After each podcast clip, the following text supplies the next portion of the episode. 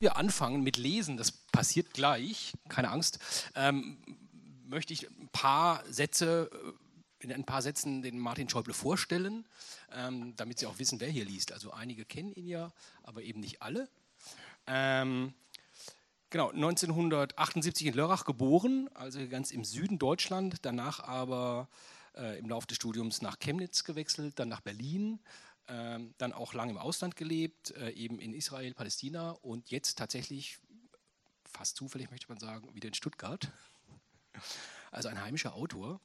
Ähm, genau, und die Sachbücher, die Martin geschrieben hat, äh, behandeln hauptsächlich eben das Thema Israel, Palästina, Palästinenserkonflikt, äh, weil du darüber auch äh, studiert und promoviert hast und ähm, da einen tiefen Einblick hat. Und wir können auch nachher über diese Bücher reden, aber das Spannende daran ist, dass das Buch, äh, das wir heute besprechen, natürlich auch einen sehr starken Recherchehintergrund hat. Also da kommt ein journalistischer Ansatz und eben auch die Sachkenntnis, die du hast äh, mit Nordafrika im Grunde äh, voll durch. Und das ist auch sehr schön. Also ich habe es gerade aus diesem Grunde auch sehr gern gelesen, weil man wirklich richtig merkt, dass da jemand von der Sache Ahnung hat. Und das werden Sie auch gleich, ähm, gleich hören. Also vier Sachbücher hast du äh, veröffentlicht und das ist eben, wie gesagt, ein zweiter Roman. Ich habe erst gedacht, warum heißt es Secundo? Äh, da können wir auch nachher drüber sprechen. Erster Roman, zweiter Roman, ist auch ganz spannend. Im Filmbereich ist es auch so. Zweiter Film ist immer sehr viel schwieriger als der erste, gibt also Gründe. Ähm, aber ich denke, genug der Vorrede. Jetzt ähm, geht das Wort direkt an dich. Ja, wir haben uns überlegt, erstmal Hallo auch von meiner Seite, dass wir ja, Fragen und äh, Lesen von mir abwechseln sollte es mir nicht gelungen sein, Sie im Text zu fesseln, dann fesseln Sie vielleicht die Fragen von, von Konstantin. Ähm, das Buch selbst, Endland, ähm, spielt drei Jahre in der Zukunft. Was ist passiert? Eine rechtsnationale Partei hat die Wahlen gewonnen und ähm, ich zeige, wie sich das Land dadurch verändern könnte, in dem Fall verändert hat. Äh, ein Protagonist ist Anton, ein junger Mann, den hören Sie gleich. Er selbst ist Soldat, Wehrpflicht wurde wieder eingeführt. Die Armee übernimmt auch den Grenzschutz, hilft damit. Und es gibt auch den Schießbefehl auf äh, Flüchtlinge, die einreisen wollen und die Flucht auch ähm, schaffen. Ähm, vielleicht da vorab, wenn ich das so sage, dann, dann flackern vielleicht schon ein paar Namen an Parteien durch den Kopf, äh, wen ich da meinen könnte. Und schlussendlich ist vieles eben daraus klar, das, was äh, die AfD auch will oder verschriftlicht hat in Romanform. Mehr will ich gar nicht verraten. Hören Sie einfach mal kurz zu. Das fände ich schön. Ich stelle erst Anton vor, danach Fana, jeweils zwei kurze Stellen. Ich fange auch direkt mit dem Anfang an. Und zwar. Ich will noch eins sagen. Ja? Ähm, wir machen das durchaus diskursiv. Also heute Abend nicht nur zuhören, sondern da entstehen wahrscheinlich auch Fragen. Wie gesagt, wir machen zwischendurch so ein bisschen Frage und Antwort. Wir machen aber ähm, nach den Lesungsblöcken ganz am Ende gewissermaßen äh, auch eine Diskussion gerne mit Ihnen. Also das ist dann ähm, Fragen, vielleicht auch zwischendurch, aber hauptsächlich dann am Schluss nochmal. Also, und dann gibt es natürlich auch eine Signierstunde, das kennen Sie. Also,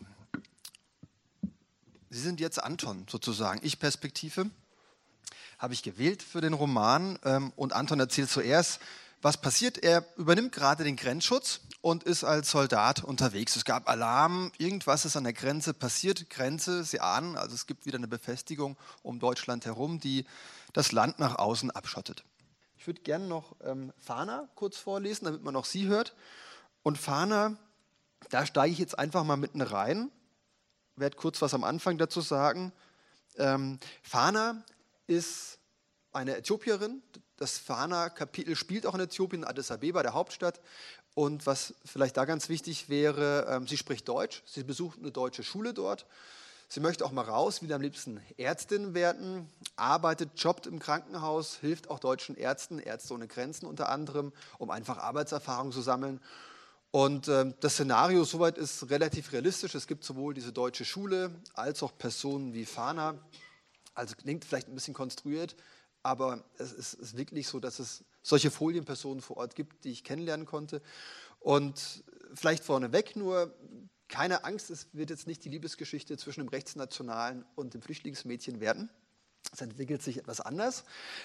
Bleiben Sie also hier, aber ich will Ihnen kurz vorlesen, wie Fana spricht. Also auch wieder Ich-Perspektive. Fana erzählt.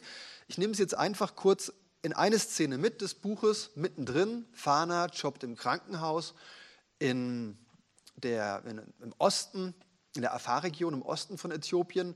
Da ähm, gibt es große Klimawandel, Auswirkungen, äh, Hungerkatastrophe ist ausgebrochen, realistisches Szenario auch.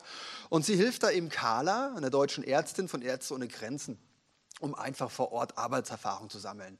Und sie ist Dolmetscherin für Carla. Also Sie hören gleich Fana, die äthiopische Erzählerin. Carla taucht kurz auf und ich glaube, mehr auch nicht. Sie ist jetzt im Krankenhaus, Afar. Krankenhaus kann man sich so vorstellen, Containeranbau. Es gibt einen Operationssaal und diesem OP sind sie jetzt gemeinsam. Carla und Fana, Fana erzählt. Ja, das war auf alle Fälle beeindruckend und ich denke, das Beeindruckende ist, dass man, also so ging es mir jedenfalls beim Lesen auch oder vor allem beim drüber nachdenken, dass man schon direkt merkt, dass du das nicht dir ausdenkst, sondern dass du dort warst. Und deshalb ähm, ist so die Frage, was war eigentlich zuerst da ein Roman, äh, der auch in Äthiopien spielt oder warst du zuerst in Äthiopien? Nee, also eigentlich ganz ursprünglich hatte ich vor, Thema Klimawandel, wer ihn mitverursacht, vor allem und wer darunter leidet, als, als Roman zu verarbeiten. Deswegen Äthiopien. Mhm. Also die tragen da herzlich wenig dazu bei. Ist ja nicht so stark industrialisiert, nicht jeder hat ein Auto, aber trotzdem spüren sie halt die Folgen sehr stark. Und ähm, dann bin ich auch, bevor ich nach Äthiopien ging, nochmal auf Verlagssuche gegangen, wie es so ist. Und habe aber auch gemerkt, was zeitgleich passiert ist, äh, dass mich noch ein anderes Thema interessiert. Und das war eben Wahlkampf, äh, damals in Mecklenburg-Vorpommern miterlebt, der AfD. Und dann habe ich überlegt, so, jetzt gibt es eigentlich zwei Bücher, die ich schreiben möchte. Einmal möchte ich etwas schreiben für, über die AfD, ein Roman, der so das Thema aufnimmt, Rechtspopulismus. Und auf der anderen Seite würde ich sehr gerne doch bei Äthiopien festhalten, in der Romanidee. Und dann hat sich das schlussendlich verwoben, weil ich dachte, es hängt doch irgendwie auch irgendwie alles zusammen. Man kann das gut zusammenführen, was später passiert im Buch. Das heißt, als das dann klar war, dann war auch klar, so ich muss hin, ich muss, ich muss die Recherche machen. Und dann ging es nach Äthiopien. Aber war eine lange Vorrecherche. Ich war vielleicht zehn Tage da, länger nicht und habe aber ein Vierteljahr das Ganze vorbereitet und nachbereitet. Und gab es da so dann generell so einen Moment, wo du gesagt hast, das, das, jetzt fange ich an, das will ich reinbringen? Also gerade jetzt zum Beispiel diese Szene mit dem Jungen, kann man sowas überhaupt miterleben oder, oder kriegt man das erzählt? Ich meine, das ist ja auch extrem berührend.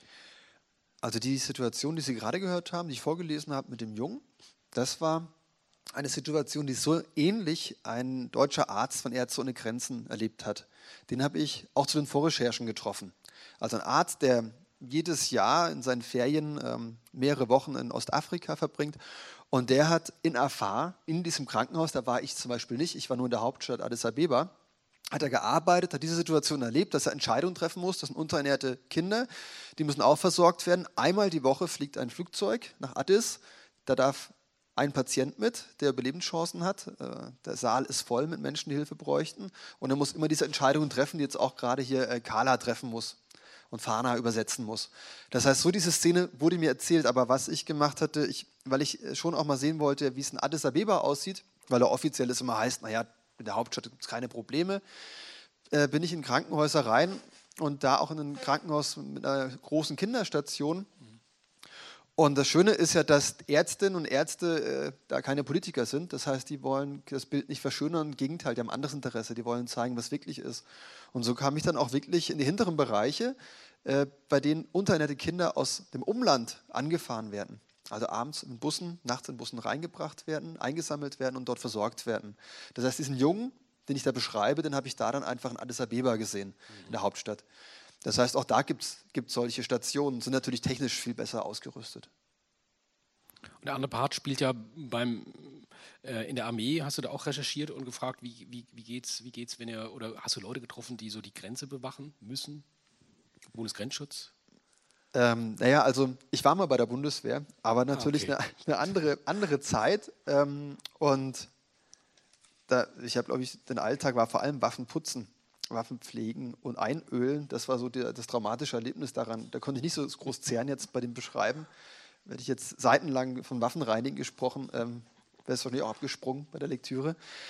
Ich habe vor Ort insofern recherchiert, ich habe einfach junge Menschen versucht zu treffen, so eine Art Folienperson. Also wer ist wie Anton, wer ist wie Noah? Mhm. Und die Leute habe ich dann vor allem bei den AfD-Veranstaltungen gesucht. Das heißt, ähm, bei den Recherchen vor Ort, bei Wahlkämpfen. Und äh, da waren auch mal wieder junge Leute mit dabei, sei es Kritiker, Gegendemo, als auch Befürworter, die einfach die, die AfD-Prominenz von Weidel bis ähm, damals noch Petri live sehen wollte. Und mit denen kam ich ins Gespräch. Da waren auch Bundeswehrsoldaten dabei. Aber sonst ist hier natürlich sehr viel, wie sagen wir mal, versucht nachzustellen, wie es sein könnte. Aber es gibt immer so eine Grenzsituation nicht bei uns. Ich habe dann eher von Diskussionen Dinge aufgenommen. Technisch stimmt's. Ähm, das auf jeden Fall, aber ansonsten war da auch viel Fantasie gefragt. Der Schwerpunkt, der Schwerpunkt, der Recherche war dann eben bei der AfD. Der Schwerpunkt bei Antons Kapiteln, genau, das war mhm. ganz klar ähm, Wahlkämpfe, Gespräche verfolgen, wer wählt das, wieso wird es gewählt? Ähm, und dann auch immer der Abgleich, naja, was ist eigentlich bekannt, was kennt man aus dem Wahlprogramm, weil was ich eigentlich hier durchspiele, wir haben es bewusst nicht aufs Buch raufgeschrieben, die AfD ist ja auch sehr klagefreudig und haben das vermieden. Aber eigentlich ist das Buch nichts anderes, als dass alles, was im Wahlprogramm steht, ähm, in die Realität umgewandelt worden. Mhm. Das heißt, es ist eigentlich das, ich habe das Wahlprogramm der AfD durchgelesen und habe überlegt, so jetzt gehe ich mal Punkt für Punkt durch. Von Grenzsicherung, Einführung der Wehrpflicht, über Zitate wie ähm, Klimawandel von Menschen verursacht, gibt es nicht. All das äh, verwoben in Antons Leben. Mhm. Das heißt, das war so der Hauptkern der Recherche bei Anton. Interessanterweise kommt, wenn man das so liest und so reingezogen wird, wird das gar nicht so deutlich. Also als du mir das gesagt hast, war es sonnenklar. Aber du hast es eben tatsächlich sehr schön mit eingewoben, sodass es in dem Moment gar nicht klar wird, dass es relativ viel aus dem AfD-Programm kommt. Und die AfD-Thematik spielt aber auch in der nächsten Szene, da können wir nämlich direkt überleiten, äh, eine Rolle. Ja, genau. Ja, ähm, das sind mal kürzere Städte, keine Sorge. Mal sehen, ob ich etwas kürzer. Ähm, da muss ich mal kurz überlegen, was ich Ihnen dazu sagen muss, damit das jetzt nicht allzu holprig wird, weil wir springen auf einmal zur Seite 90. Und zwar ist es so, der Anton bekommt eines Tages Besuch wieder mal von Stahlke. Stahlke haben Sie kennengelernt, so ein Offizier. Und was man so in den Seiten davor merkt, ist, dass Stahlke auch so eine gewisse Vaterfigur hat. Das heißt, der, der Stahlke, zu dem schaut Anton auf. Anton wächst vaterlos auf, Scheidungsdrama überstanden, sucht immer wieder so Ersatz, Ersatzväter Väter und Ersatzautoritäten. Und natürlich die, die dann besonders äh, auftreten als Überautorität, die findet er besonders anziehend. Und so einer ist Stahlke. Stahlke wiederum hat ähm, wirklich auch den Anton lieb gewonnen. Also er, er, will ihn fördern, er möchte, dass er in der Armee sich weiterentwickelt. Es ist ja auch so, dass ähm, man muss sich das so vorstellen, das Land ist abgeschottet. Das heißt, äh, die Bundeswehr ist einfach ein toller Arbeitgeber. Wirtschaftlich geht es Deutschland nicht mehr so gut in dem Buch. Wer es schafft, und das möchte Anton auch, der möchte einfach länger bei der Armee bleiben. So, und jetzt bekommt er eines Tages die Nachricht von Stahlke, komm zum Munitionsbunker. Es gibt etwas, das ich mit dir besprechen möchte. Munitionsbunker ist erstmal seltsam, kein offizieller Ort für eine Besprechung. Was da passiert, hören Sie gleich. Aber Sie wissen jetzt schon so von der Vorgeschichte her, also es ist nicht freundschaftlich, das auf keinen Fall, aber es ist eine Autorität der Stahlke, zu der er aufschaut. Und während Anton schon so etwas wie der Auserwählte ist, den, den möchte der Stahlke gerne fördern. Für was, hören Sie gleich. Also wieder Ich-Perspektive, Anton erzählt. Also, so richtig ähm, weiß man noch nicht, was los ist. Ich, ich halte es noch im Geheimen. Ich werde es ein bisschen erklären, damit das nächste Kapitel von Fahner, was ich kurz vorlesen will, ist auch ein kürzeres, ähm, auch richtig anschließen kann. Also, er hat seinen geheimen Auftrag bekommen. Er soll sich als falscher Flüchtling getarnt auf die Einreise nach Deutschland begeben. Er ist ja in der deutschen Kaserne, aber man möchte ihn, man hat ihn auserwählt, Stahlke, der Alte, den ich da beschreibe, als falscher Flüchtling in ein Flüchtlingslager. Er weiß nicht wieso, er weiß, dass er dort den weiteren Auftrag bekommt. Er bekommt die Identität eines ukrainischen Flüchtlings und muss natürlich realistisch einreisen. Das heißt, man kann ihn nicht einfach vor das Flüchtlingslager bringen und äh, da absetzen, fällt jedem auf. Er muss also erst rausgebracht werden aus Deutschland und dann eingeschleust werden. Das Problem ist, dass es da einen kleinen Zwischenfall gibt. Der eigentliche Schleuser ist nicht da, stattdessen steht ein Kühltransporter dort mit echten Flüchtlingen und einem Schleuser, der nicht die Luxusvariante, die eigentlich vorgesehen war, auswählt, sondern jetzt sagt, rein. Anton hat die Wahl, was macht er? Wartet er auf seinen vorgesehenen Schleuser? Die bequemere Variante im Kofferraum oder geht er in den Kühltransporter. Er entscheidet sich da reinzugehen und erlebt das, was er eigentlich nie erleben wollte. Zugleich ist im Kühltransporter Fana. Fana hat sich auch auf die Reise gemacht. Was ist da geschehen? Wir springen auch wieder weiter. Carla, die deutsche Ärztin, hat sie davon überzeugt, endlich Äthiopien zu verlassen. Die Hungerkrise wird schlimmer, ihre Familie wird davon erreicht. Sie soll es in Deutschland probieren. Das Land ist zwar abgeschottet, man kommt kaum rein, aber es gibt einen großen Pflegenotstand. Auch illegal werden Ausländer beschäftigt, um einfach die Altersheime, Pflegeheime zu bewerkstelligen. Sie kennt, die Carla kennt natürlich als deutsche Ärztin viele Deutsche vor Ort, die ihr helfen können. Also macht sich Fana auch auf die Reise. Und Sie ahnen es, auch sie endet bei dieser Reise, bevor es nach Deutschland geht, an einer Waldlichtung, bei der dieser Kühltransporter steht. Und jetzt lese ich aus Fanas Perspektive vor, was da geschieht. Ähm, es taucht einmal eine Figur auf gleich, da wissen Sie jetzt schon, dass es vermutlich der Anton sein muss, der ja auch im Kühltransporter steht. Also beide, wie durch einen Zufall, Schicksalsschlag, landen jetzt im gleichen Schleuserwagen. Die eine geplant, für sie bei der Laster vorgesehen, der, der andere ungeplant, weil sein eigentlicher Schleuser nicht vor Ort war. Du hörst immer an diesen beklemmenden Stellen auf, obwohl es jetzt die Tür aufgemacht wurde, ist es trotzdem beklemmend. Aber wenn man das liest, dann kommt irgendwann, dass das, dieser Fall ja real war also ich hatte das auch im Hinterkopf, Kühltransporter, 70 Leute, ähm, wobei der reale Fall ging nicht so auf, aus. Also Sie wissen es wahrscheinlich auch, das war glaube ich 2015, ähm, dass in Österreich so ein Laster gefunden wurde und äh, der wurde eben sehr viel tragischer gefunden als in deiner Geschichte. Genau, die 71 ähm, Flüchtlinge haben es nicht überlebt. Sie kennen vielleicht Nachrichtenbilder, also auch dieser Laster, der da beschrieben wird, sah genauso aus, er war genauso groß. Ich habe zusammen mit äh, zwei Ärzten rekonstruiert, was passiert eigentlich in so einem Kühllaster, der zum Kühlen gedacht ist, nicht zum Belüften. Das heißt, das, was ich da beschreibe, ist relativ nah an dem, wie es wirklich äh, vermutlich war auch dort. Nur es gibt eben keine Überlebenden, keine Zeugen. Ähm, war eine schwierige Entscheidung, genau das zu wählen, weil sie es ja bei mir überleben. Andererseits habe ich das Buch dann auch dadurch diesen 71 Menschen gewidmet. Ähm, ja, ganz am Anfang steht das dabei, da weiß man noch gar nicht gewidmet den 71 Menschen. Was soll das eigentlich? man versteht es nicht, bis man bei der Stelle, glaube ich, ist und dann weiß man, wenn die 71 auftaucht, okay, jetzt kommt das reale Szenario. Das, du hast mit Ärzten geredet. Ähm, wahrscheinlich ist es auch nicht ganz so einfach, dann irgendwie mit Schleppern mitzugehen. Also das hast du nicht gemacht, oder? Dich dann wie deine Hauptfigur da mit eingeschleust. Nee, nee, das habe ich nicht gemacht. Also es gibt ja so Autoren, die machen das ne? und die dann auch wirklich sich auf die Reise begeben von, von Nordafrika übers Mittelmeer. Das habe ich nicht gemacht. Ähm, was ich, was ich aber gemacht habe, ich habe mit Flüchtlingen gesprochen. Also damals, ich habe ja in Mecklenburg-Vorpommern gelebt, wenn das Buch geschrieben wurde. Kleines Dörfchen, kleines Städtchen. Das war natürlich erstmal gut, um diesen AfD-Wahlkampf dort vor Ort, Landtag zu beobachten, aber gleichzeitig eben auch, um mit Flüchtlingen zu sprechen. Äh, hier in Stuttgart gibt es ja riesen Engagement, zig Vereine, die sich kümmern, aber dort gab es eben noch nichts. Und dann haben wir, also meine Frau und ich, so einen kleinen Flüchtlingskreis gegründet, gerade als dann sehr viele syrische Flüchtlinge kamen. Und in, im Dorf kamen vielleicht sechs, sieben aus Syrien dann an. Das waren aber die ersten überhaupt, die seit den 90er Jahren da, da wirklich eingetroffen sind aus dem Bürgerkriegsland. Das heißt, da war das, äh, das Überraschung groß und das konnte ich aber auch nutzen, um Gespräche zu führen. Das heißt, ähm, sei es mit äh, Ukrainern, Bürgerkrieg, war ja, Bürgerkrieg gegen Russland war ja auch da, war auch ein Thema. Aus der Ostukraine waren Leute vor Ort, Syrer aus flüchteten dorthin. Das heißt, wir hatten vielleicht dann 10, 15 Menschen aus verschiedenen Teilen der Welt, auch aus Ostafrika, Nordafrika teilweise.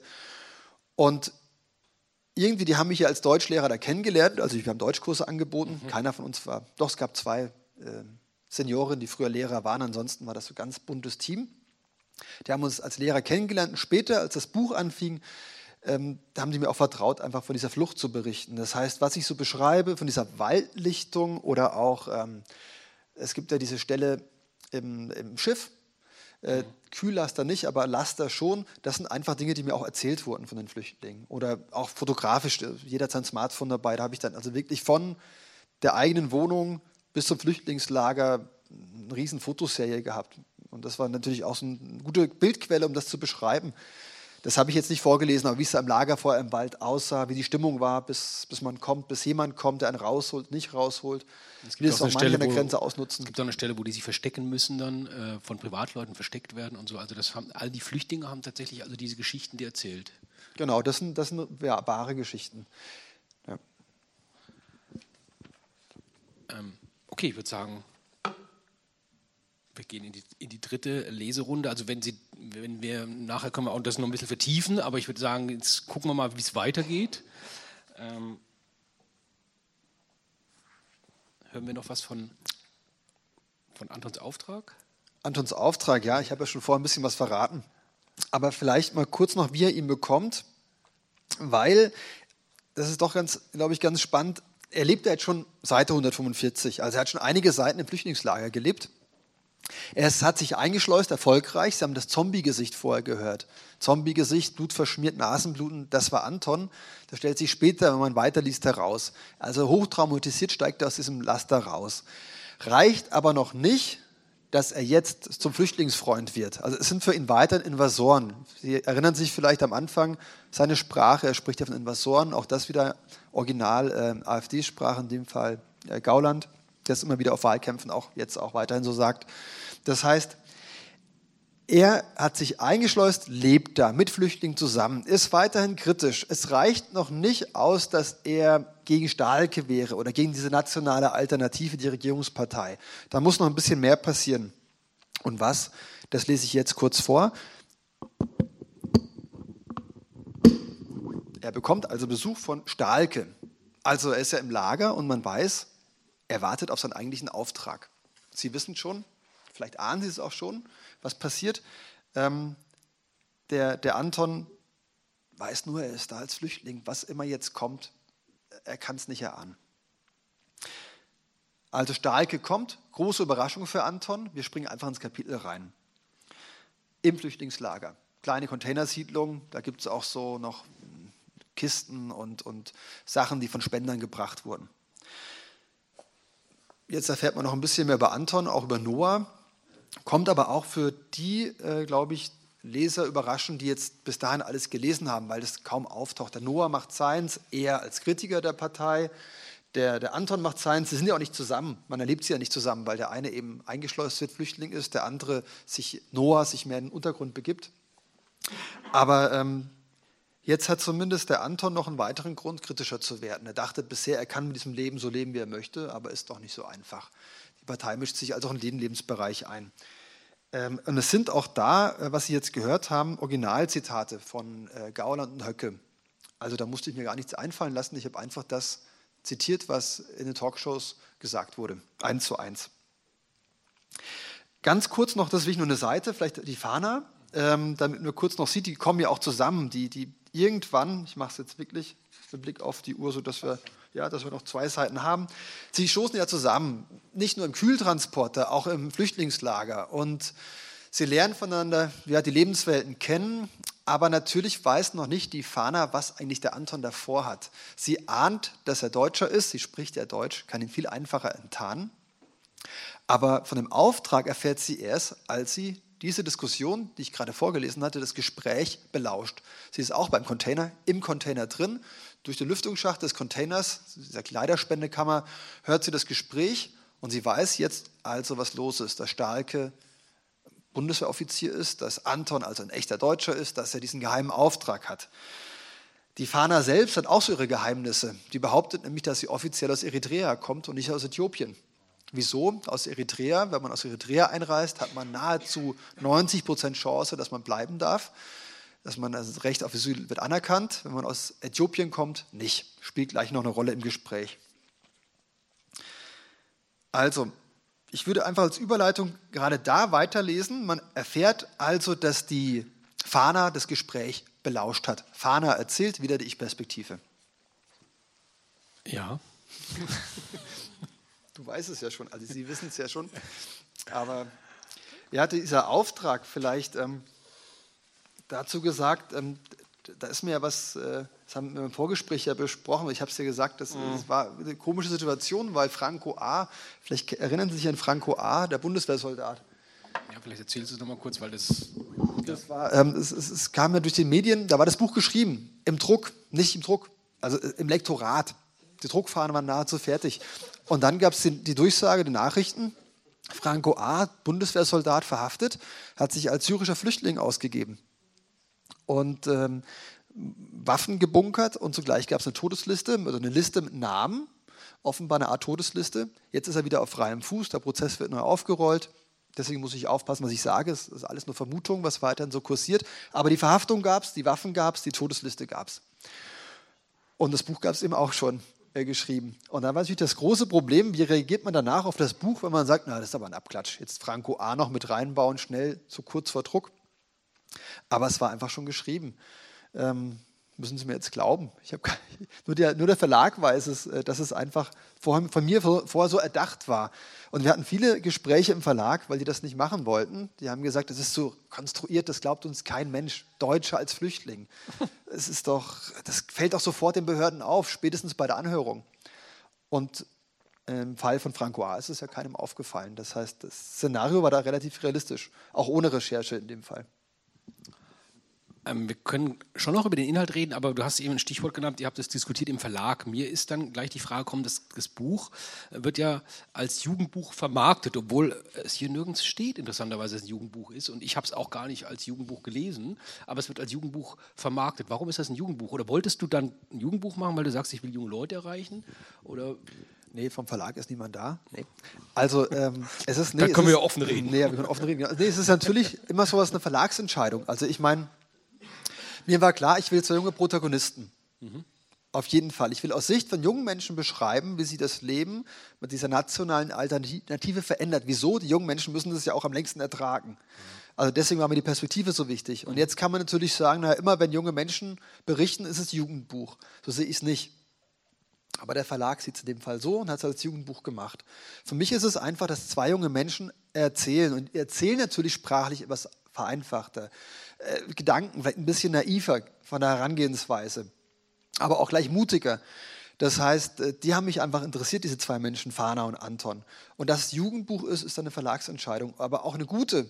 Ich bleibe dabei, weil es, es natürlich im Jugendbuchbereich Möglichkeiten gibt, sowas auch voranzubringen. Also es gibt Unmengen an Büchern zur AfD, gerade Sachbücher, die im letzten Jahr erschienen sind. Und ähm, da haben wir, glaube ich, hier schon einen guten Schritt gemacht, weil es einfach sehr viele Schulen gibt, die das jetzt auch annehmen und besprechen wollen. Es gibt eine Lehrerhilfe, dass man das auch in Unterricht mitnehmen kann. Das heißt, man konkurriert mit einem Jugendbuch einfach nicht bei so einem Riesenmarkt wie beim Erwachsenenbuch. So ist mein Gefühl. Äh, und das ist auch von den Kollegen, die fürs Jugendbuch schreiben. Und nur mal so eine technische Frage, gibt es dann eben vom, vom Verlag, du schreibst ein Jugendbuch, auch eine, eine Ansage, da muss noch eine Liebesgeschichte mit rein oder mach auf alle Fälle ein Happy End oder irgendwas? Oder haben die ich einfach gesagt, wir nehmen das, wie das Manuskript kommt und ich hatte ein wunderschönes Happy End. Es war so schön kitschig. Es war fantastisch mit Kuss, mit Kuss und es war wie ich ein Hollywood-reifes Happy End mit Zusammenführung. Sie sagen schon, oh Gott, ja, das hat die Lektorin auch gesagt, jetzt rausgestrichen. Und ähm, das endet jetzt relativ offen. Man weiß, alle überleben, man weiß auch, wie die oh, Richtung. Die Richtung spoil it. alle wichtigen Personen, das darf man ruhig erfahren. Also man, man erfährt schon, es endet positiv aus meiner Perspektive, aus Sicht von Anton und Fahner, aber eben nicht, es wird nicht alles aufgelöst, nicht alles zu Ende erzählt. Es wird angedeutet und auch recht mutig angedeutet, dass man eigentlich weiß, aha, so einfach haben sie es dann doch nicht. Äh, Liebe ist nun mal nicht einfach. In keinem der Fälle, sowohl zwischen Anton und Noah nicht, da ist vieles noch offen, aber auch zwischen Fana und, ich habe es vorher vorgelesen, dem Berliner gibt es den noch. Da war ein wunderschönes Happy End, da bleibe ich dabei, aber es ist draußen. Ist, vielleicht werde ich irgendwann mal die gestrichenen Stellen aus Büchern als äh, für mich selbst also veröffentlichen. Ich habe es nicht vermisst. Also ja, ja, genau. Und so ist es auch. Und die Reaktion war sehr schön, dass Sie gleich Oh Gott gesagt haben, als ich hier das, das kitschige Ende formuliert habe. Es ist ja wirklich, es ist jetzt ganz, du kennst es, es ist offener. Und ich finde es aber auch, ähm, ich finde es jetzt auch besser so, weil das andere ist so an die Hand nehmen. Ne? Und jetzt wollen wir nochmal gemeinsam das Ende zelebrieren. Und das wollen äh, die Jugendlichen genauso wenig wie die Erwachsenen. Wenn Sie eine Frage haben, gerne melden. Ähm, sind denn auch Lehrer unter uns oder Lehrerinnen? So viele dann doch. Weil äh, eben kam, kam das Stichwort, äh, dass es dazu auch Material gibt für den Unterricht. Und ähm, du machst auf den Lesenreisen ja auch, äh, äh, besuchst auch Schulklassen. Und da liest du halt auch diese Stellen vor. Und was, was passiert dann da, wenn du sagst, das alles ist Originalvokabular der AfD? Sagen die dann, ja, das stimmt, das haben wir auch schon gehört, oder sind die dann platt oder wie reagieren die Jugendlichen mit dieser Thematik, weil sie ja so ein bisschen so mittransportiert wird. Das ist ja nicht der Kern also des das, Plots. Ja, ja, das Vokabular ist dem bekannt. Das ist ja, das wird ja auch über soziale Medien weitergetragen. Also das Invasoren, dieses Vokabular, Altparteien, sowas. Ne? Aber es sind auch gut vorbereitete Schüler, muss man dazu sagen. Also ich gehe nur mit dem Buch zu Schulen, wenn, wenn die Lehrer sich bereit erklären, mal eine Stunde vorzubereiten, zu wissen, was auf sie zukommt, weil sonst wird man erschlagen mit den Perspektiven Deutschland und Äthiopien und das ist dann schon ganz schön viel. Ähm, aber die Reaktion ist eher die, dass das so ein Erstaunen. Also zum Beispiel, wenn dann, ich, ich mache es in der Schule auch ein bisschen deutlicher, ich habe Fotos in der Recherche dabei. Auszüge vom Wahlprogramm. Und wenn dann so ein, oder vom Parteiprogramm, wenn dann eben da steht, schwarz auf weiß, Deutschland soll aus allen Klimaschutzprogrammen aussteigen, der Weltklimarat irrt, dann sind junge Leute irritiert, weil Klima ist ein wichtiges Thema für junge Menschen und Umwelt, Naturschutz genauso. Und das wollen die gar nicht glauben, dass es wirklich eine Partei gibt, die sowas behauptet. Und dann hilft es so ein bisschen als Material, dass dieses Erstaunen, auch Wehrpflicht einführen, das würde auch viele betreffen, ist auch nicht gegenwärtig, Erbschaftssteuer abschaffen, würde auch viele betreffen, vor allem die da nicht erben. Ähm, immer so der, der Blick nach, ja, wer wird da eigentlich privilegiert bei der Politik? So, ne? aber auch beim zweiten Blick, äh, da, da erkläre ich mehr dazu. Da habe ich das Material dabei und zeige einfach so den, den Realitätscheck, wo ich es her habe. Hier lese ich ja nur vor oder wir diskutieren darüber, aber die Übersetzung so, wo es herkommt und wo es steht, das ist dann bei der Schule noch mit dabei. Das hilft denen auch reinzukommen. Das heißt, der Schwerpunkt, also ihr redet ja dann schon vor allem über die AfD, diese Hungerthematik, die du ja wirklich extrem plastisch beschreibst, das spielt dann nicht so eine große Rolle, weil das dein Schwerpunkt und auch von den Lehrern die AfD-Thematik ist. Ja, naja, also ich habe am Anfang Lesungen gemacht, da war beides gleichwertig drin. Mhm. Und das ist einfach viel. Also es ist, es ist, wirklich viel. Dann ist man in Äthiopien und dann geht es um diese die Hungerkatastrophe, Klimawandel. Ich bringe das rein, bei dieser Verbindung mit dem Klimawandel geht es ja sehr gut. Die eine Partei sagt, der Weltklimarat irrt, uns geht es ja noch gut. Und dann sieht man eine Person, da geht es gar nicht mehr gut, die leidet darunter.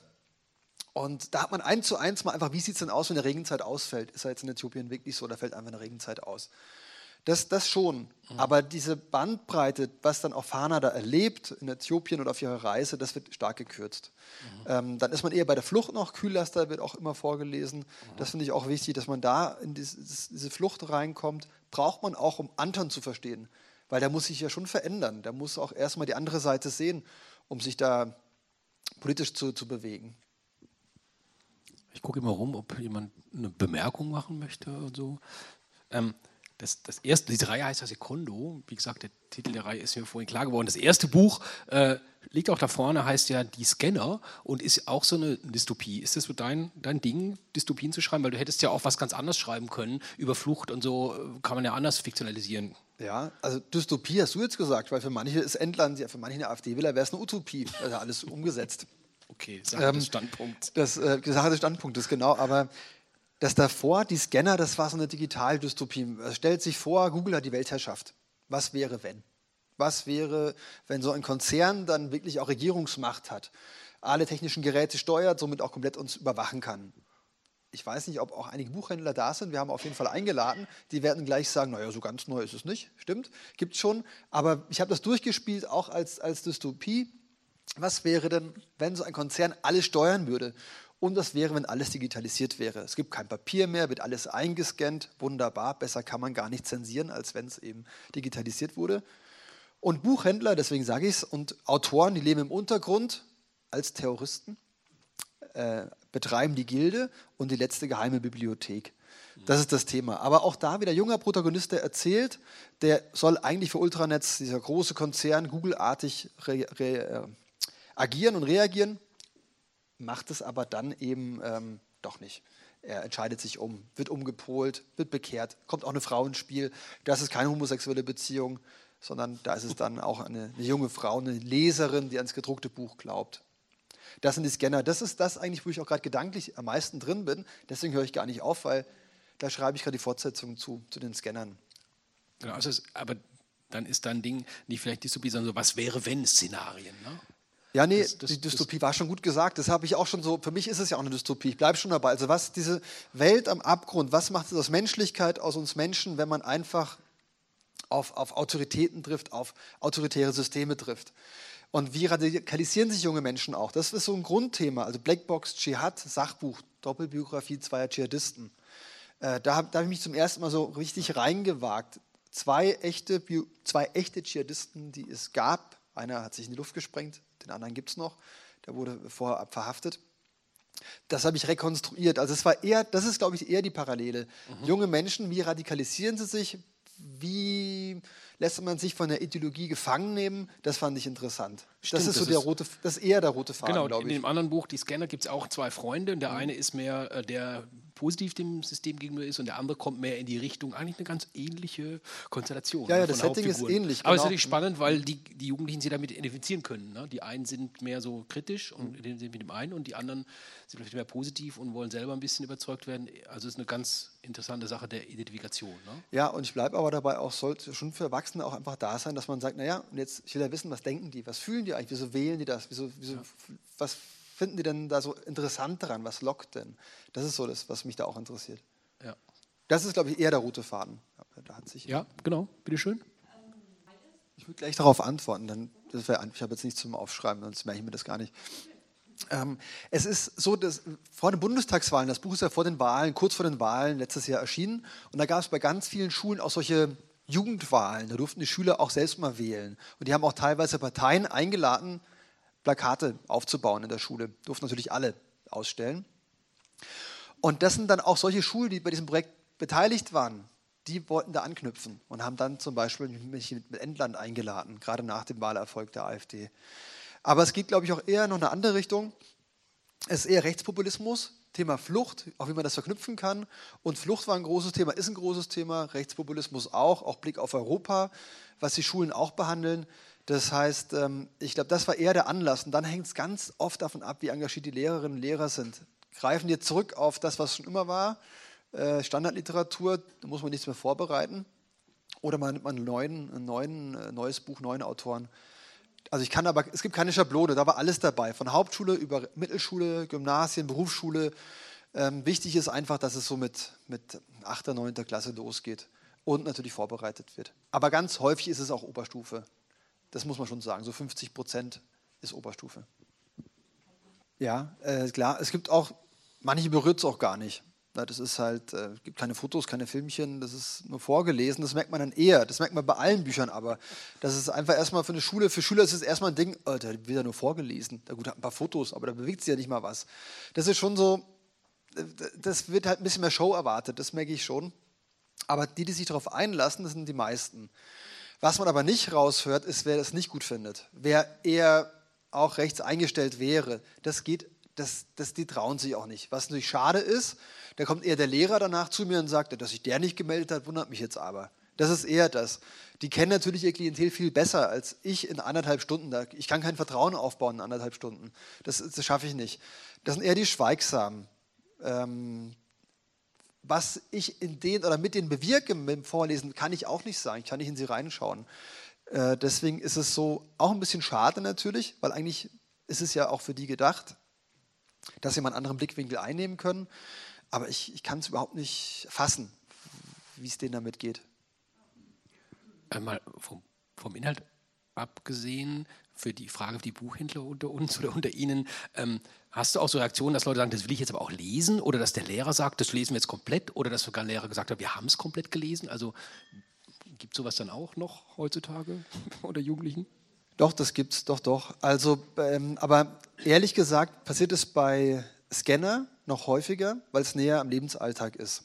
Also Digitalisierung, Kommerzialisierung, das Technische finden die Jungs natürlich auch spannend das klappt. Hier ist dann eher der Lehrer, der auch sagt, so jetzt wollen wir. Und dann sagen, ja klar, die wollen wissen, wie es weitergeht. Also hier, hier habe ich ja heute schon sehr viel verraten, in welche Richtung es geht. Wenn ich bei Schulen lese, lasse ich viel mehr offen. Natürlich auch, um einfach zu sagen, jetzt könnt ihr weiterlesen, wenn ihr wollt. Das ist ja auch so, man will natürlich auch Leute zum Lesen bringen, ganz klar. Es klappt. Ich würde sagen, in der Hälfte der Fälle ist es so, dass, der, dass dann der Lehrer auch sagt, die Lehrerin sagt, so jetzt, das wollen wir auch lesen. Natürlich auch für die eine, ganz klar, weil da lesen die Schüler auch freiwillig, sie kennen den Autoren. Was ich immer sage, ist so, wenn ihr das jetzt lest, einen Klassensatz lest, gemeinsam durchlesen wollt, so rum, dann äh, könnt ihr auch sehr gerne euch danach bei mir melden. Gebündelt eine Mail mit Fragen, die beantworte ich auch. Das passiert? Also das, das, passiert, ja, das passiert oft. Dann gibt es einfach, aber ich sage mal, dann der Lehrer sagt, okay, wir haben es gelesen, die lesen es dann wirklich und haben da eine Klassenarbeit dazu geschrieben oder machen eine Hausarbeit zur Studienvorbereitung, machen ja auch schon Oberstufe. Da bekomme ich dann auch dann so Folien zugeschickt oder Bilder zugeschickt, was sie sich dazu haben einfallen lassen. Ähm, und dann antworte ich auch drauf, doch. Ja. Das, das, das ist eigentlich ein schöner, schöner Austausch noch, weil zielt auf Ihre Frage ab. Ich kann in die Leute nicht reinschauen. Ich weiß ja nicht, was, in denen da, was ich damit bewirke, wie es denen damit geht. Und das merke ich dann aber bei so einem Austausch umso mehr. Gerade bei den Fragen. Das ist eigentlich auch schön an einem Jugendbuch, ne? dass man da so direkt in Kontakt mit, mit den Jugendlichen kommt. Ne? Über die Schule, weil bei diesen Lesungen hat sich ergeben, auch wenn wir Jugendbücher vorstellen, äh, Jugendliche kommen nicht zu Lesungen. Also ich, ich, hoffe, ich darf, ich darf das sagen in der Bücherei, aber äh, ja, heute ist auch wieder so ein Fall, wenn hier gibt es nicht mal den Quotenjugendlichen oder so. aber das ist ja so, ich würde als Jugendlicher auch nicht zu einer Lesung gehen, das ist viel zu lahm eigentlich für dem, was sonst noch geboten wird. Aber wenn du in die Klassen reingehst, dann müssen die alle da sein und dann nee, kommst ja, du. Ja, aber das ist noch der große Vorteil, dann ist natürlich das man muss man dazu sagen, gut, ich mache nicht die Supershow und mit, mit Animation und sowas, aber es ist immer noch besser für die Schüler als Matheunterricht oder Deutschunterricht. Das ist schon so. Das, nee, es ist wirklich so, dieser große Bonus ist, also es, die, die, die, die Spannbreite ist groß. Also ich, was ich oft erlebe, ist, dass dann, man sitzt ja auch schon vorne, bereitet so ein bisschen vor, dass die Schüler reinstürmen, sich in die erste Reihe setzen und sagen, oh, endlich zwei Stunden chillen. Und dann weiß ich, okay, das ist jetzt die Einstellung. Da muss man sie auch abholen. Aber das ist eher eine Dankbarkeit, das merkt man auch. Also die Alternative zu mir wäre ja regulärer Unterricht. Deswegen ist die Aufmerksamkeit eigentlich immer da. Also ich habe es ganz selten, dass, dass die nicht zuhören oder dass die unruhig sind, weil die wissen ja auch, alternativ wäre jetzt Physik, Mathe, was immer. Und jetzt ist mal ein Autor da. Das ist schon, das wird wertgeschätzt. Das, mhm. das merke ich auch. Na, das habe ich, hab ich sie auch gefragt. Und zwar gab es da eine Veranstaltung in Stuttgart, die Wahlkampfabschlussveranstaltung der AfD. Und da war Alice Weidel auch. Und was ich toll fand, ist, dass die am Ende, das war der Landesverband oder wer immer da eingeladen hat, das war eine Eigenart, es wurden danach Fragen zugelassen. Das hatte ich noch bei keiner AfD-Veranstaltung Sachsen-Anhalt, Mecklenburg-Vorpommern, wo ich auch war zur, zur Beobachtung. Da, da war das konzentrierter. Da hat man gemerkt, es ist ein bisschen, naja, da passt man ein bisschen mehr auf. Und da waren Fragen für alle zugelassen. Das war so eine Turnhalle, Turnhalle-artiger Kongresscenter. Ich kann es gar nicht genau sagen, ich weiß nicht mehr genau, wie das Ding hieß. Aber 250 Zuhörerinnen und Zuhörer waren da. Alice Weidel hat gesprochen, danach war die Fragerunde und vor dem, äh, vor dem Eingang wurden nämlich noch Flyer verteilt mit einem jungen Mann, der ganz geschminkt war, also so verschminkt, muss man sagen. Und dann ging es auch so äh, gegen die traditionelle Familie, was Gender Mainstreaming und so weiter und so fort. Also alle Schlagworte fielen da, die ich jetzt auch schon so vorgelesen habe. Und dann habe ich bei der Fragerunde, da war ich auch echt aufgeregt, ähm, Alice Weidel gefragt, naja, man hörte in der Lügenpresse die unglaublichsten Sachen. Du warst mit dabei, hast es aus der letzten, in der letzten Reihe mitverfolgt. Die unglaublichsten Sachen. Es, da wird doch allen Ernstes behauptet, sie seien homosexuell und sie seien mit einer Frau mit Migrationshintergrund zusammen. Jetzt bitte sagen Sie uns doch, dass das totaler Quatsch ist. Man glaubt das uns alles, was da steht. Und da war es mucksmäuschenstill in dem Raum. Neben mir, neben mir war ein AfDler, der hat mir ein bisschen leid getan, weil er so einer derer war, der immer die Zettelchen verteilt hat. Der hat nur, oh mein Gott, gesagt. Das hat man auch im Raum noch gehört. Und dann war es wirklich ruhig. Äh, Alice Weil hat ihr Glas Wasser ausgetrunken und hat gesagt, ja, ja, das kann man ja mal fragen. Keine Antwort. Und dann hat sie nie geraten. Und dann hat sie aber offiziell auch gesagt, ja, es stimmt sie ist homosexuell, ist mit einer Frau zusammen, hat den Hintergrund der Frau erklärt, dass sie tolle Filme macht und die Filme auch gerne anschaut, finde ich auch interessant. Ähm, aber man hat halt schon gemerkt, dass, die Frage noch nie, dass ihr die Frage noch nie gestellt wurde. Ich weiß nicht, wie es dir geht. Du hast, du hast es ja auch mitverfolgt. Du kannst es ergänzen. Hm? Ja, sie hat ja keine andere Wahl in dem Augenblick, weil es ist ja alles offiziell. Man kann es ja googeln. Die Partnerin kann man googeln. Man kann ja, äh, das ist nur, das sind die Geschichten, die ausgeblendet werden. Und das ist die Parallele zu Anton er blendet sie auch aus. Er blendet aus, dass die Partei das eigentlich nicht toleriert, dass sie es nicht gut findet, dass es im Parteiprogramm ja steht, traditionelle Familie, Mann, Frau, Kind. Er blendet es aus, solange es geht. Und bei Alice Weil geht es ja offenbar auch.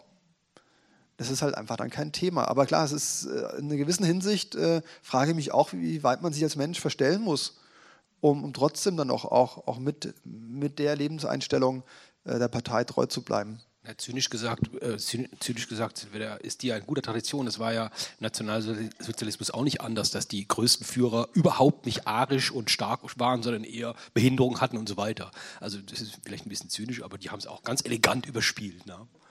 Ja, das, also Karrieristen, ne, das merkt man schon. Also ich meine, gerade im Fall von Weidel ja auch, da sind ja auch Gespräche an die Öffentlichkeit äh, gedrungen, da, dass man einfach gemerkt hat, sie macht, sie ist bereit, in die Politik zu gehen erfordert aber auch, möchte dann auch einen gewissen Posten haben. Also mit so irgendwie im letzten Listenplatz würde es ihren Namen nicht hergeben. Aber da spricht vieles dafür. Ich meine, sie kommt ja aus der Wirtschaft, Wirtschaftsberatung, äh, Goldman Sachs und so weiter. Die ganzen großen Namen sind dabei. Auch da wiederum ist es das, was die Wähler anspricht. Aber meine Erfahrung ist einfach, es wird, ach, vielleicht das muss ich fairerweise sagen, das habe ich jetzt nicht. Sie hat es ja noch gedreht. Und zwar hat sie da nämlich, und das war für mich ein Riesenerlebnis, äh, genau auf Ihre Frage, passt aber auch dazu, wie macht sie es eigentlich? Nachdem sie sich gefangen hat und nachdem sie ihr Statement in dieser Turnhalle abgegeben hat, hat sie gesagt, so, sie hat auch Kinder und, Zitat Weil, und Kinder sind auch wichtig in unserem Land und deswegen wollen wir das Kindergeld erhöhen. Und der ganze Saal hat getobt. Und ich dachte, das ist ja unglaublich. Meine Frage spielt gar keine Rolle mehr und alle haben wieder die Weidel, die sie wollen, wegen der sie gekommen sind, vor sich. So ist es einfach, wenn man an was glaubt. Es ist wie eine Sekte. Es war für mich eine Sekte in dem Augenblick, weil der Führer, die Führerin, wie ein Guru sagt es, äh, äh, ich habe sie beschädigt, das wollen wir alle nicht, weil sie wird ja geliebt. Und dann dreht sie das. Jetzt findet man sie wieder gut. Jetzt hat man einen Grund, doch noch zu klatschen. Obwohl das so Schwierige gesagt wurde, Kindergeld erhöhen, finden wir alle klasse, wir klatschen. Das fand ich halt, das fand ich, das hat mich echt ähm, erstaunt. Auch wie diese Dynamik, wie sowas funktioniert. Und da merkt man auch, wie schwer man rankommt. Das ist, war kein Skandal. Nee, es ging einfach weiter. Nee, nee ach, das ist ja auch, da geht es ja gar nicht darum, was im Programm steht. Ne? Das ist ja auch, dass sie kein Rentenprogramm haben, hat auch keinem, ist auch keinem aufgefallen, obwohl über die Hälfte Rentner da waren. Ähm, das ist einfach, es ist halt, wie gesagt, aber trotzdem ist es halt eine Partei, die da ist und die wahrgenommen wird. Und die einfach auch man sucht das, was man mag. Und das sind diese Slogans, Sie kennen ja alle die Wahlplakate. Deswegen strömen die Leute auch in die Halle. Und das waren drei Viertel der Reden, drehen sich eben um Thema Flucht und starker Staat und alles andere, was unbequem ist, wird ausgeblendet.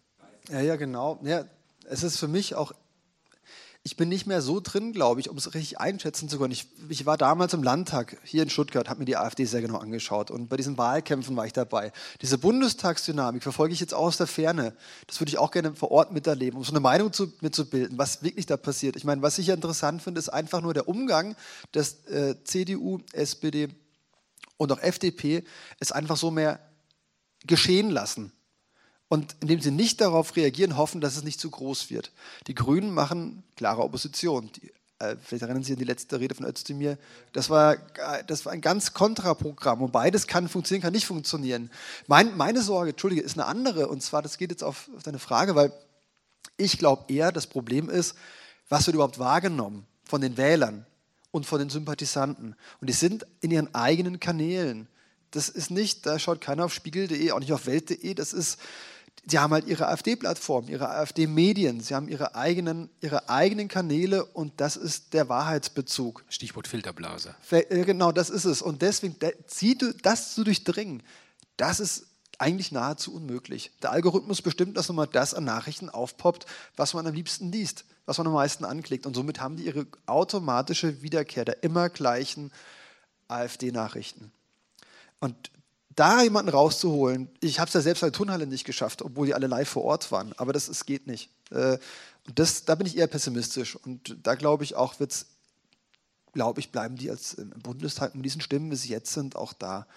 Weil die, die sie wählen, weiterhin, glaube ich, sehr oft auch in diese Kanäle nutzen, die einzige wahre Wahrheit sehen und wie sollen wir dagegen ankommen? Ist heute auch niemand da, der mit uns diskutieren will, offenbar, der es gut findet, für den das eher eine Utopie wäre. Kommt man eben nicht. Kann man auch machen. Wieso sollte man auch?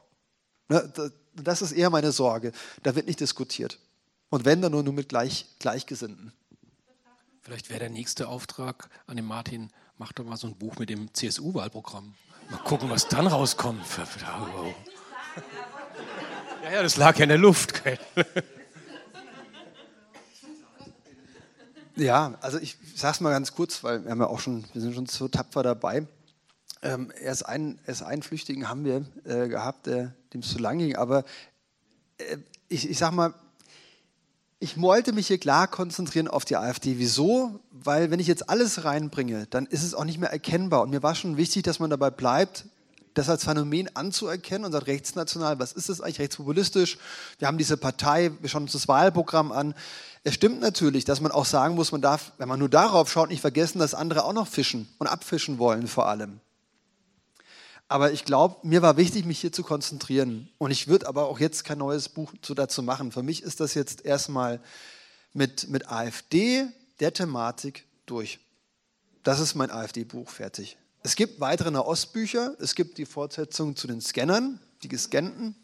Und ich bleibe auch mit dem nächsten Buch, was kommt, Afrika, Ostafrika, der Region treu. Da will ich weiter recherchieren, auch wieder nach Äthiopien, wenn es klappt, auch mal nach Eritrea. Das ist jetzt eher das, wo, was mich so bewegt und alles andere verfolge ich natürlich auch, aber ich weiß, es, es war für das Buch gut, ein Bild zu haben, ein, ein, ein, eine, eine Folie zu haben, eine Folienpartei. Sonst wird sie nämlich wieder verwässert. Dann kann sich jeder rausreden und sagen, ja, die anderen sind ja genauso schlimm. Das wollte ich eben vermeiden. Und mit dem Ausblick, was du demnächst tust, kann man sowas, so eine, so eine Lesung ja auch beenden, jetzt wissen wir das, ja. Äh, da, ähm, das heißt nicht, dass wir nicht noch diskutieren können, weil Martin Schöbel ist noch ein Weilchen hier. Äh, da drüben liegen die Bücher, kann man vielleicht mitnehmen, auch als Geschenk. Also ich werde nämlich direkt eins kaufen und meiner Tochter schenken. Ja, also die kriegt es jetzt von mir aufs Auge gedrückt. Und das, so kommen ja Jugendliche auch zum Lesen, indem die Eltern sagen, so, das liegt jetzt da und das äh, mach's, lese es bitte, es war teuer genug oder sowas in der Art, wo es nicht teuer ist. So, deshalb nochmal vielen, vielen Dank äh, an das Publikum, dass Sie da waren. Vielen Dank an dich, Martin, dass du da warst. Und ich denke, das ist ein Abschlussapplaus wert.